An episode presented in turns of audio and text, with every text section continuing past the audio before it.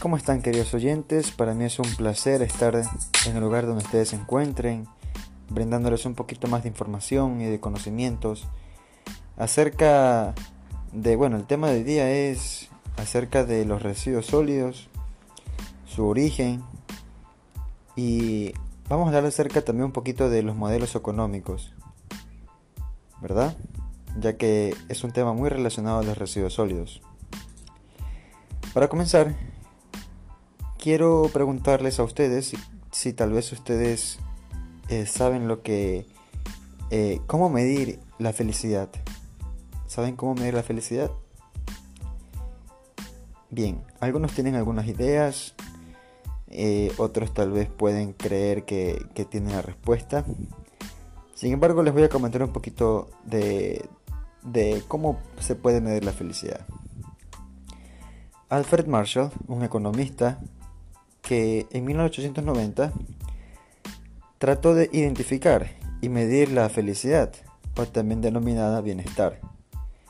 Él la logró identificar mediante dos variables, que en este caso eran la adquisición de bienes y servicios como primera variable y satisfacción del individuo como segunda variable. Sumadas estas dos variables daban como resultado el bienestar o la felicidad. Ok, veamos. Las dos variables están correlacionadas, ¿verdad? Ya que vamos a poner como ejemplo, supongamos que una persona recibe como premio un vehículo. Esta persona está recibiendo un bien, ¿verdad? Es decir, un producto, un bien. Posteriormente se concatena con la segunda variable, que es la satisfacción del individuo. A medida que se le vaya entregando muchas más eh, bienes, productos o servicios al individuo, este pues va a sentir mayor satisfacción. Por ende, va a sentir mayor felicidad o bienestar. Por lo contrario, si la persona no adquiere ningún bien o servicio, este va a sentir menos satisfacción, es decir, va a ser más infeliz. ¿Sí? Por lo cual, entre más productos, bienes o servicios y más satisfacción tengamos, vamos a poder lograr un desarrollo personal. ¿Ok? En base a esto, los seres humanos desde siempre hemos tratado de suplir nuestras necesidades y de alguna manera ser un poquito más felices cada día. Por ahí dice el dicho que entre más dinero tengamos o entre más cosas materiales tengamos, más vamos a ser felices. Sin embargo, como dice por ahí otro dicho, no todo lo que nos da el dinero nos hace felices, ¿verdad? Ok, remontémonos a la era de o a la revolución industrial. Desde, desde esta época, pues la revolución industrial nos ha venido inculcando o incitando a un modelo económico. ¿Se imaginan ustedes cuál es?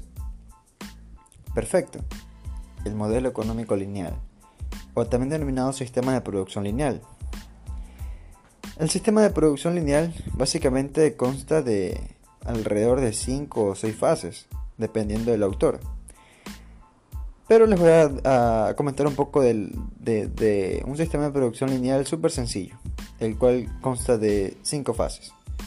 La primera que consta de explotación, segunda de producción, tercera fase de distribución, cuarta fase de consumo y por último, la menos deseada, los residuos.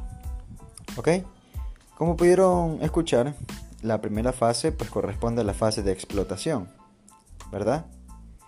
Pero antes de comentar acerca de cada una de las fases, me gustaría eh, darles un significado breve de mi autoría acerca de un sistema de producción lineal. ¿sí? Como yo lo entiendo, un sistema de producción lineal básicamente es una concatenación de, fases, ¿verdad? En la cual pues en cada fase va a tener como entrada materia y energía, ¿sí? Y pues como salida vamos a tener eh, emisiones o vertidos, ya sea en forma de gas o en forma de aguas residuales. Cabe, cabe aquí mencionar que, que cada fase pues tiene su correspondiente entrada y salida, ¿verdad? Ya sea en mayor o menor proporción. Lo que sí es cierto es que, es que cada una va a impactar al ambiente ya sea en alto o bajo impacto, pero de que va a impactar, va a impactar. ¿Ok? Perfecto. Ahora que ya tenemos un poquito más de noción acerca del modelo económico lineal, eh, relacionándolo un poquito acerca de esto eh, con respecto a la felicidad, si nos podemos dar cuenta, el sistema de producción lineal de alguna manera trata de suplir nuestras necesidades, es decir, hacer un poquito más felices a los seres humanos. Pero ¿qué pasa con, con todas estas salidas de, en cada fase? ¿Qué pasa con los residuos que al final de todo el sistema de producción lineal eh, se genera? Tal vez haya alguna importancia a, estos, a esta fase. Le estamos dando la debida importancia a estas fases. O mejor dicho, los actores políticos internacionales y nacionales le están dando la debida importancia a esta fase. Ok, podemos pensar hasta cierta parte que sí porque eh, hemos de, por ahí de haber escuchado tal vez eh, la COP21 o el protocolo de Kioto, ¿sí? Eh, que se dio en Río de Janeiro, ¿verdad? Ok, estas, estas, estas reuniones o protocolos, ¿sí? O agendas, que también se les denominan, fueron con el objetivo de básicamente tratar, tratar temas de, del cambio climático, con el objetivo de reducir las emisiones de gases de efecto invernadero. ¿sí? Entonces, de alguna u otra manera se trató de mitigar este, este impacto producido por, este modelo económico lineal, ¿verdad?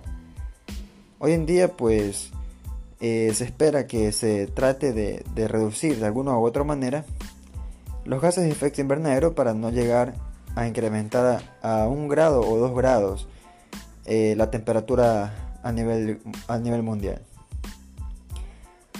Sin embargo, pues lo que hoy en día se trata de, cambiar es este modelo económico lineal a un modelo económico circular, que de seguro ustedes lo, han de escuchado. ¿Sí? El modelo económico circular es un modelo que actualmente pues está incitando a que todos los países, nacionalidades a nivel mundial traten de incluir dentro de su modelo económico. Ahora, ustedes se preguntarán por qué. ¿Qué tiene de especial este modelo económico? Bueno, básicamente porque aquí pues no, no se genera, o mejor dicho, no hay un residuo en algún lugar específico, por ejemplo un botadero, un relleno sanitario. ¿sí? Este trata en lo posible, escúcheme bien, trata en lo posible de que un producto no se vuelva una basura o no se vuelva un desecho. ¿Ok? Aquí vamos también a tratar un poquito los temas de, algunas terminologías, porque básicamente residuo no es lo mismo que desecho, y tampoco desecho es lo mismo que basura.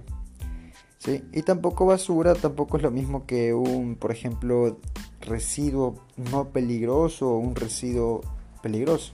Tenemos que diferenciar y hablar con, con propiedad, se puede decir, ya que no podemos decir que por ejemplo un envase plástico que ya no se utiliza es una basura o un desecho. ¿sí? Ok, retomando el tema del modelo económico circular, este trata básicamente de no generar residuos al ambiente. ¿sí?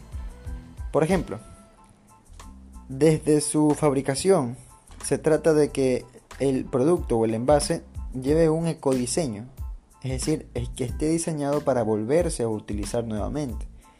¿sí? Posteriormente, pues eh, tenemos lo que es la producción, la distribución, ¿sí? el consumo y posteriormente del consumo tenemos la utilización, reutilización, la reparación, ¿sí?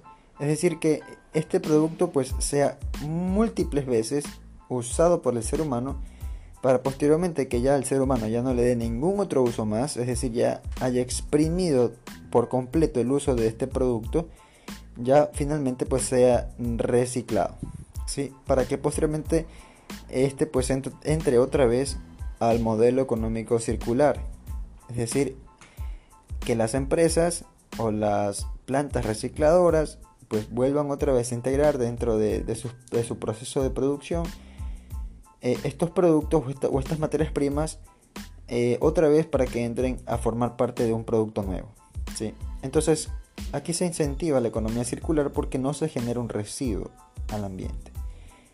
Tal vez ustedes han de haber escuchado el movimiento Zero Waste o la palabra Zero Waste o basura cero. Es a esto lo que, lo que se refiere básicamente el modelo económico circular, que no se genere un desperdicio. Ok, hasta aquí el podcast de hoy. Muchas gracias por escucharme. Eh, más adelante vamos a hablar acerca de otros temitas súper importantes como por ejemplo las terminologías y de cómo influir a realizar acciones en beneficio del medio ambiente. Espero les haya gustado. Muchas gracias por escucharme. Que tengan un excelente día. Abrazos.